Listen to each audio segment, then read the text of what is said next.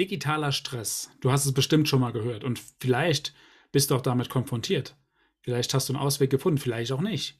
Mein heutiger Gast wird dir etliche Tools heute mit an die Hand geben, Informationen an die Hand geben, um deinen digitalen Stress zu reduzieren.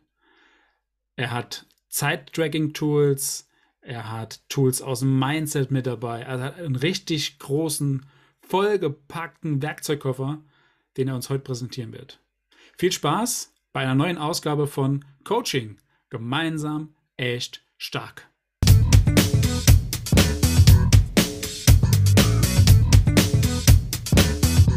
Mein heutiger Gast ist eine sehr, sehr besondere und vielfältige Persönlichkeit. Er war schon immer mit dem Internet vertraut und bereits mit 14 Jahren surfte er Tag und Nacht durchs Netz. Sein Leben ohne tägliches Zocken und Facebooken war für ihn praktisch unvorstellbar. Die digitale Welt bot ihm nämlich nicht nur die Möglichkeit, seine sozialen Ängste zu verdrängen und neue Menschen aus aller Welt kennenzulernen, sondern auch ein Zufluchtsort. Einen Zufluchtsort, der ihn die Probleme seines echten Lebens vergessen ließ. Doch mit jedem Tag wurden die Probleme im Äußeren größer und die Freude in seinem Herzen immer kleiner. Eines Tages wurde ihm bewusst, dass er jetzt etwas ändern muss, bevor er seine wichtigste Chance im Leben verpasst. Der Tag, an dem er sich auf den Weg machte, seiner Bestimmung zu folgen und diese heute als zertifizierter ausgebildeter Business Coach und Experte für achtsamen Internetkonsum lebt. Er hat acht Monate in Südkorea, in Seoul und in Paris gelebt. 2019 ist er auf der Fashion Week in Berlin als Model auf dem Laufsteg gelaufen. Er identifiziert sich als Gamer und spielt leidenschaftlich League of Legends. Herzlich willkommen, Uchenna Jonas. Dankeschön für diese schöne Einleitung. Ich freue mich sehr, sehr hier zu sein. Schön, dass du da bist. Freut mich sehr. Dankeschön, hast du echt super gemacht. Ja, ist, ist, deine Geschichte, ist deine Einleitung, ja? Ich schaffte nur, ja. ich musste sie ablesen. du hast sie aber perfekt vorgetragen, also so gut habe ich es noch nie gehört. ja. Ähm, ich habe auch gerade schon das Thema Kindheit angesprochen, ja, dass du als 14-Jähriger ähm, den ganzen Tag, die ganze Nacht im Netz unterwegs warst. Hattest du mhm. in dem Alter, in dem Zeitraum, hattest du da einen Traum als Kind? Ein Traum. Hm. mein Traum war in der Zeit wohl äh, der beste Gamer in der Welt zu sein oder sage ich mal in der Rangliste ganz oben zu sein. Und das habe ich auch tatsächlich in der Zeit geschafft, also zumindest für meine Ziele, die ich realistisch erreichen wollte und war dann auch unglaublich glücklich, als ich das geschafft hatte. Und also es waren so viele Endorphine und ähm, ja, da habe ich dann aber auch irgendwann gemerkt, dass das irgendwie nicht wirklich langfristig ist. Ja, ja und dann kam ja. irgendwann der Punkt, ähm, nach dem, sag mal, deinem Erfolg oder während des Erfolges vielleicht sogar, an dem es klack gemacht hat, an dem du was, was kapiert, was verstanden, was gemerkt hast. Und das war der Punkt, wo du umdenken ja, musstest, umdenken wolltest. Mhm. Ähm, also es war, es war so, dass ich erstmal nur aus Spaß gespielt habe. Ja, ich habe gespielt, weil ich ähm, einfach schon immer gespielt habe. Ich habe einen großen Bruder, der hat eine PlayStation 1 gehabt, schon, keine Ahnung, als ich neun Jahre alt war oder so. Ich habe immer zugeguckt, habe mich immer sehr gefreut, irgendwie, ähm, ja, da mich in irgendeiner Welt zu verlieren. Und ähm, als ich dann so mit, ja, 12, 13 angefangen habe, die ersten Computerspiele zu spielen und dann vor allem mit 14 League of Legends, ähm, habe ich einfach eine Passion, eine Leidenschaft für mich entdeckt. Äh, ein Ort, wo ich mich weiterentwickeln kann, wo ich dazulernen kann, aber wo ich auch gesehen werden kann, wo ich einfach ähm, Einfluss haben kann, relevant sein kann, weil es natürlich ein Teamspiel, jetzt League of Legends konkret, und ähm, ich dadurch einfach eine bestimmte Rolle einnehme und plötzlich Leute sich darüber freuen können, wenn ich ähm, etwas gut mache oder halt, halt auch eben nicht. Und das hat mich einfach extrem angespornt, in diesem Spiel besser zu werden, um einfach ähm, ne, von neun anderen Spielern, das sind immer zehn Spieler pro Spiel, von neun anderen Spielern sozusagen eine gewisse Anerkennung zu erfahren, indem ich da einfach äh, gut drinne bin. Das war erstmal der eine Punkt. Und dann nochmal aus der anderen Perspektive, dass ich ähm, natürlich dadurch die Möglichkeit hatte, Menschen aus aller Welt kennenzulernen. Also nicht unbedingt aus aller Welt, ja, also weil der Server war jetzt im, in EU West, so heißt es, also im europäischen Westen, aber trotzdem einfach international. Und das war für mich ein extremer Kick als junger Mensch, der noch auch soziale Ängste hatte, einfach über so ein Online-Spiel auf andere Menschen zuzugehen, über Skype oder ne, wie wir es nennen, Teamspeak, mit total fremden Persönlichkeiten in einem virtuellen Raum zu sein und mit denen zu sprechen und mich auszutauschen, ohne dass ich jetzt mit denen irgendwie intimeres Commitment oder sowas eingehen muss. Und ähm, ja, habe dann sozusagen immer mehr solcher Menschen kennengelernt und da meine Community aufgebaut, sozusagen genetzwerkt. Ähm, habe dann aber ähm, dadurch immer mehr spielen müssen und äh, dadurch hat es sich in eine langsame, exzessive Richtung entwickelt, äh, wo ich dann wirklich fast jeden Tag ähm, gespielt habe. Ja, also so lange, dass es teilweise fast äh, 16 Stunden waren pro Tag. In meinen schlimmsten Zeiten, sage ich mal so.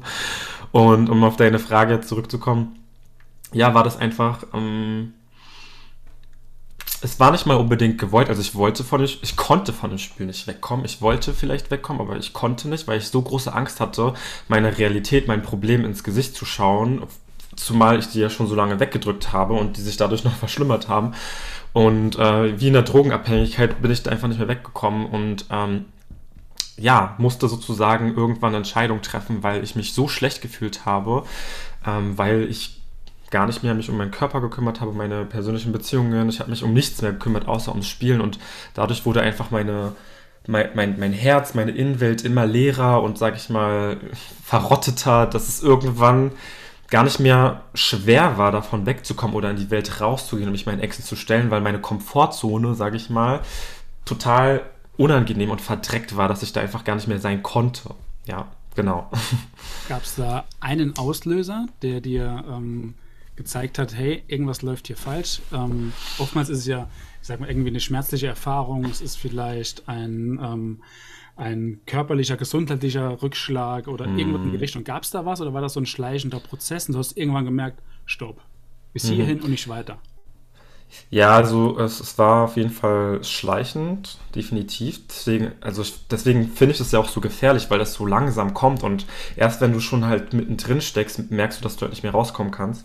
Und ähm, ja, es war einfach ein Tag, wo ich mh, hm, spielen wollte und plötzlich ging einfach nichts mehr. Also ich, ich konnte nichts tun. Ich war einfach am PC und hatte plötzlich keinen Antrieb mehr und saß einfach nur so da, regungslos, leer, ähm, habe angefangen zu weinen und bin dann auch zu meiner Mutter gegangen und habe ihr gesagt, ich weiß nicht, was mit mir los ist, aber ich fühle mich einfach nur scheiße und ich muss weinen und sie wusste ja auch, nicht, auch von nichts, weil ich ähm, ja auch viel vorenthalten hatte. Ich habe viel unterdrückt, äh, hatte einfach Angst, über Themen zu sprechen. Und ähm, ja, das war dann sozusagen der Punkt, wo ich gemerkt habe, irgendwas muss sich ändern, weil das Spiel gibt mir gar nicht mehr das, was es mir ähm, zu Beginn gegeben hat. Es hat ja, im Gegenteil sogar die Sache noch verschlimmert, weil äh, mich das Spiel von mir selbst abgehalten hat. Ja. Und dann bist du auf die Reise gegangen zur Persönlichkeitsfindung zu dir selbst und bist jetzt mhm. ähm, immer noch, wir sind alle immer noch auf dem Weg, ja. Mhm. Ähm, Thema Coaching, Thema ähm, äh, LinkedIn-Kundengewinnung ist ein großes Thema von dir, ja. Mhm. mhm ja. Mhm. Warum bist du Coach geworden? Was ist, was ist der Grund, warum du jetzt das Thema Coaching und auch jetzt ganz speziell LinkedIn-Kundengewinnung angehst? Ja, mm, also über den ähm, exzessiven, ja, also über das exzessive Spielen hinaus habe ich natürlich auch als Digital Native viel Zeit auf Social Media verbracht. Und ähm, Social Media hat auch mich so exzessiv in gewissen Maßen eingenommen, dass ich meine Identität komplett an irgendwelchen Plattformen abgegeben habe, um Anerkennung zu bekommen, um einfach mich selbst lieben zu können oder einen gewissen Selbstwert zu verspüren, den ich so nicht spüren konnte. Und das waren einfach alles Erfahrungen, von denen ich wusste, dass viele sie nicht verstehen, weil sie sie einfach nicht gemacht haben, insbesondere die Erwachsenenwelt, sage ich mal so. Ja, also diejenigen, die damit nicht aufgewachsen sind und wie, wer, wie sehr das doch die Psyche der Kinder und der Jugendlichen beeinflusst, wenn sie damit aufwachsen. Äh, ähm, also es, ja, es hat schon damit angefangen zum Beispiel, dass wir mit 14 so als Facebook im Kommen waren, einfach äh, gar nicht mehr uns wirklich als Mensch begegnet sind, sondern einfach nur noch in den Online-Netzwerken, äh, weil es natürlich viel einfacher war, sich so zu begegnen und man konnte so seinen eigenen sozialen Ängsten ausweichen und erstmal alles stalken. und ähm, ja, äh, am Anfang war es ein Spaß, ne? Und dann irgendwann wurde es auch wieder zum Zwang an der Stelle. Und äh, man hat noch gepostet, um Likes zu bekommen und nicht mehr, um einfach aus Spaß zu posten. Und irgendwann, ja, war man einfach abhängig. Stopp! Kurzer Break. Denn Uchenna gibt uns heute so viele Infos mit. Er hat so viele Tools, so viele Tipps und Ratschläge in seinem Werkzeugkoffer, dass ich dir alle in der PDF zusammengefasst habe.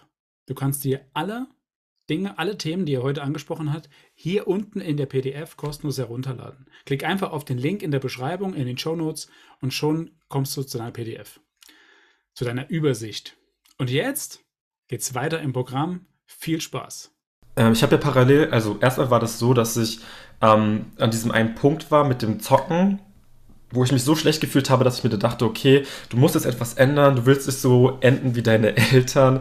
Ähm, also das klingt vielleicht ein bisschen hart, aber es war dann immer so, ja, ich, ich sehe mein Potenzial, ich sehe meine Möglichkeiten und mein, mein wie sagt man, mein, mein, mein, mein Buch oder meine Seite ist noch komplett leer, da ist noch nichts verschmutzt. Also kann ich jetzt selber bestimmen, was da noch raufkommt. Und dementsprechend habe ich mich dann einfach dazu ähm, überwunden, ähm, ne, weil die Angst in mir größer war als im Außen, einfach mich zu bewerben. Also es war wirklich so eine, ähm, mir ist alles scheißegal Haltung. Ich werde mich jetzt einfach dort bewerben, wo es mir Spaß macht. Äh, habe das dann auch gemacht, wurde dann auch dort angenommen, habe parallel studiert dazu und ähm, war dann halt sechs Jahre lang in diesem Unternehmen im Social Media und Marketing Manager ähm, Bereich tätig oder als äh, Manager in dem Bereich tätig. Und durch diese ganzen Erfahrungen ähm, mit dem Internet, sowohl privat als auch beruflich, habe ich mich dann gefragt, okay, wie kann ich jetzt ähm, diese individuellen Erfahrungen in einem Coaching an meine Klienten weitergeben und ähm, habe dann erstmal mich ganz allgemein im Bereich achtsamer Internetkonsum positioniert, habe dann aber auch gemerkt, okay, das ist noch zu schwammig, noch nicht greifbar genug. Wo bin ich denn hier und jetzt schon Experte?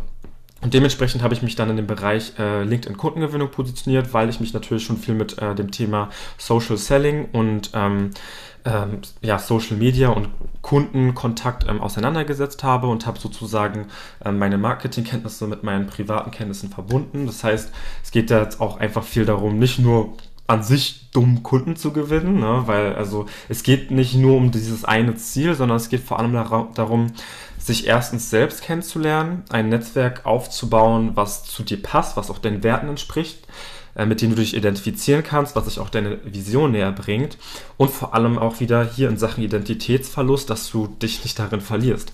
Weil wenn du halt anfängst, ähm, ja, dir ein gewisses Netzwerk aufzubauen, dann kann es natürlich sehr verlockend sein, zu viel Zeit auf LinkedIn zu verbringen und ständig wieder Nachrichten zu schicken, Kommentare zu beantworten, was, was auch immer und gar nicht mehr abschalten zu können. Und so kann es dann auch wieder in eine falsche Richtung gehen, was sich dann auch wieder negativ auf ähm, ja, auf das Business oder auf, auf den Coach selbst auswirkt. Ne?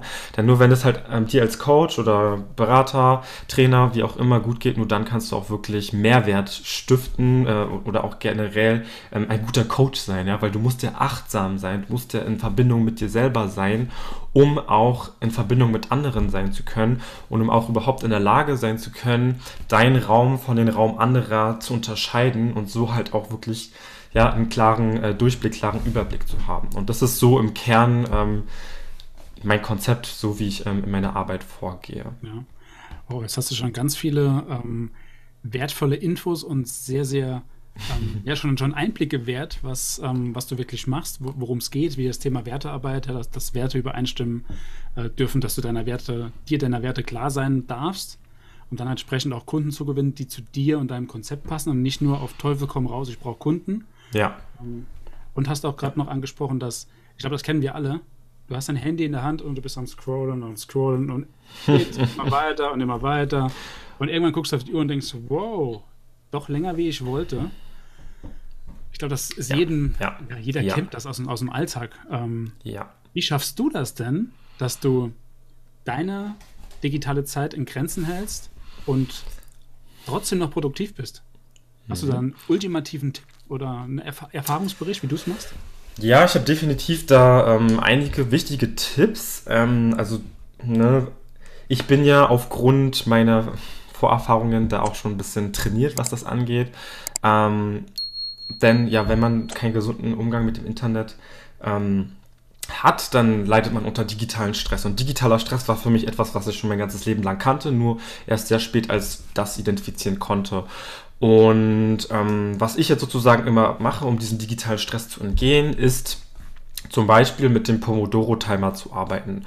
Pomodoro-Timer ist ähm, so eine Projektmanagement-Taktik ähm, oder so ein Tool, sage ich mal, was man in dem Bereich benutzt. Und ähm, das bewegt dich dazu, immer wieder regelmäßig Pausen zu machen. Also es ist einfach ein Timer, den man stellt. Der läuft dann für 25 Minuten und dann sagt er dir, ey, mach ich mal jetzt 5 Minuten Pause und dann nach 5 Minuten machst du wieder 25 Minuten Arbeit. Und so erinnerst du dich immer wieder daran, deinen Kopf mal wieder kurz Freiraum zu geben, aus dem Verstand wieder ins Herz zu kommen, wieder auf die Metaebene zu kommen, dich zu fragen, ist das, was ich gerade tue, wirklich sinnvoll, zielführend? Äh, ist das, was ich gerade mache, auch wirklich Priorität oder hat das Priorität? Also erstens, dieser Pomodoro-Timer hilft mir einfach da extrem. Ähm, vor allem, weil ich auch sehr perfektionistisch bin ähm, und mich in Sachen schnell ver verlieren kann. Da hilft mir das einfach immer wieder, wenn ich mal kurz eine Pause mache und nochmal hinterfrage, ob das gerade überhaupt Sinn macht. Also einfach mal aus der Emotion wieder rausgehen.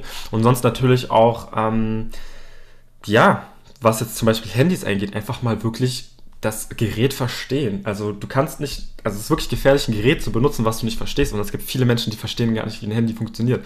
Und man kann da wirklich sehr viele Einstellungen vornehmen, damit das Handy dir sogar entgegenkommt und dir dabei hilft, weniger am Handy zu sein. Also inzwischen sind wir schon so weit, dass äh, die Systeme so weit entwickelt sind, dass man da auch gewisse Vor äh, ja, Einstellungen vornehmen kann. Wie zum Beispiel, um jetzt konkret zu werden, ähm, habe ich eingestellt, dass mein Handy zwischen äh, ich glaube, 21 Uhr abends oder vielleicht 22 Uhr abends, ich glaube, es war 22 Uhr abends und ähm, 9 Uhr morgens keine Benachrichtigung mehr anzeigt, außer von favorisierten Kontakten. Das heißt, nur meine Mutter, mein Bruder, mein Vater, nur wichtige Personen können mich anrufen, der Rest wird gar nicht mehr angezeigt. Dadurch ähm, ist die Wahrscheinlichkeit, dass ich am Abend gestresst bin, viel geringer, weil ich sehe ja gar nicht, was da passiert und das ist auch gut so. Ne? Weil wir leben ja in so einer Welt, wo man denkt, oh, ich muss alles mitbekommen, ich muss immer erreichbar sein, bla bla bla. Und da ist halt die Frage, also auf, auf welchen Kosten passiert das? Das ist immer auf Kosten deiner eigenen Gesundheit. Und das ist ja auch in der Arbeit der Fall, ja, wenn, wenn du einfach da selber keine Grenzen setzt und einfach dich jederzeit anrufen lässt, dann bist du irgendwo ja mitverantwortlich dafür, dass es passiert, weil du deine Gesundheit einfach unter, unter deine Arbeit stellst und das kann halt nicht sein. Und durch meine Erfahrung und meine Sensibilität und dieses ganze schon in der Jugend immer abgelenkt sein und nicht bei mir selber sein, habe ich da einfach eine Resilienz, aber auch Grenzen sehr früh entwickelt und einfach gesagt, ja, sorry, da konntest du mich eben nicht erreichen. Und es gab Zeiten, da konnte man nicht immer erreicht, äh, also hatte man nicht mein Handy. Wieso erwartest du von mir, nur weil es theoretisch möglich wäre, dass ich jetzt immer erreichbar sein muss? Das ist doch verrückt. Und da einfach den Leuten nochmal wieder zu sagen, wie krank das eigentlich ist, das voneinander zu erwarten. Und da werde ich auch schon wieder ein bisschen emotional, wenn ich darüber nachdenke, weil ähm, ich das auch nicht verstehe, dass man das so voneinander einfach erwartet und dass man dass, dass man nicht offline sein darf teilweise, ja, dass einem das Umfeld sogar einem teilweise generiert, öh, du hast mir nicht drei Tage geantwortet oder solche Sachen. Ja, und vielleicht brauchte ich Zeit für mich. So, hallo, geht's noch? Genau, also erstmal diese Punkte mit, mit, Benachrichtigung ausschalten und dann halt auch noch, ähm, ähm, ja, auch generell ähm, Benachrichtigung von Apps ausschalten. Also einfach Benachrichtigung, ganz viel, da kann man ganz viel machen. Ja, und äh, ich kann das bestätigen. Also ich habe, äh, wir waren ja vor dem Gespräch hier, waren wir auch im Austausch und da kann es auch mal sein, dass einen Tag keine Antwort kommt. Das ist für mich vollkommen fein, denn ich mache es genauso. Ich habe also ich dir eine Nachricht mhm. geschickt, ich ähm, wollte irgendwas von dir wissen und da kommt mhm. halt mal einen Tag keine Antwort. Dann hat das seinen Grund. Ja? Wenn das was ganz, ganz Dringendes ist, dann, keine Ahnung, rufst halt an oder. Ja. Genau, genau. Wenn es dringend gewesen wäre, hättest du einfach nochmal anrufen können oder einfach nochmal schreiben können. Ja. Erstens. Und zweitens, ich kann nicht jeder Person, vor allem wenn du jetzt im Netzwerken unterwegs bist, ich kann nicht jeder Person von den unzähligen Nachrichten, die ich bekomme, plus Privatleben, das ich auch noch habe, da jedem, jede, jeder Person innerhalb von wenigen Minuten antworten, da werde ich selber verrückt oder komme dann halt einfach mein Ziel nicht hinterher. Und da ist einfach wichtig auch zu priorisieren und sich ganz bewusst zu sagen, nein, das hat gerade keine Priorität, das kann kurz stehen bleiben, ich konzentriere mich auf das, was wirklich wichtig ist und da geht es auch wirklich darum, ähm, ich habe hier zum Beispiel neben mir so ein, so ein Blatt ausgedruckt mit so Zeitmanagement-Tools ähm, und da ist eine zum Beispiel auch äh, die Alpenmethode. Also das heißt einfach, ne, einmal Aufgaben planen, dann die Länge schätzen, dann auch nochmal Pufferzeiten einplanen, Entscheidungen treffen und nachkontrollieren. Das heißt wirklich die Tage vorplanen und gewisse Zeitfenster auch einplanen. Das heißt, an dem Zeitpunkt checke ich meine Mails, an dem Zeitpunkt arbeite ich an dem Projekt, an dem Zeitpunkt beantworte ich meine WhatsApp-Nachrichten. Also auch wirklich sozusagen ähm, mehr Struktur in den Alltag zu geben und die auch selber bewusst ähm, ja, Zeitfenster zu geben, an dem du das eine oder andere machst, weil wenn du es halt nicht definierst, dann hast du halt eben diese, diese Tendenz oder dieses Bedürfnis, ständig nachzugucken. Aber wenn du ganz genau weißt, okay, um 14 Uhr ist meine Zeit und, und man kann ja auch mehrere Zeitfenster pro Tag haben, 11 Uhr, 15 Uhr, 18 Uhr oder so, dreimal am Tag checke ich das und ähm, so wird das Ganze eingedämmt und du hast das nicht irgendwie immer dieses Bedürfnis, jede Sekunde oder so auf dein Handy zu schauen. Ja, und, und im, ja, oder ja, ja, okay. Und das, das habe ich jetzt auch nochmal in, äh, ähm, in meinem Zeitmanagement-Modul von meiner Ausbildung nochmal mitbekommen, wie wichtig das ist, einfach zu kommunizieren. Ja, weil wir haben ja alle Menschen um uns herum, mit denen wir zusammenarbeiten, in einem Team oder Kooperationspartner, was auch immer. Kommuniziere einfach. Sag, dass du ein Mensch bist, der nicht immer direkt antwortet. Und wenn es wichtig ist, soll jemand dich anrufen, weil dann weiß die Person Bescheid. Dann musst du auch nicht gestresst sein, weil du weißt, die Person weiß Bescheid. Und dementsprechend kannst du dann auch noch einfacher abschalten. ja. ja. Ähm, ja, also ich kann das einfach nur unterschreiben. Ich finde das verdammt wichtig und spannend, was du sagst. Auch das Thema Zeitmodell ja, ist jetzt nichts, was, was du dir oder irgendjemand sich ausgedacht hat. 25 Minuten arbeiten, 5 Minuten Pause, sondern es mhm. machen, ähm, also ich glaube, die ganz, ganz Großen äh, machen das auch so. Also ich glaube mal gehört zu haben von, von Elon Musk, von äh, Mark Zuckerberg, dass die auch so arbeiten in anderen Intervallen, aber mhm. die machen das genauso. Mhm.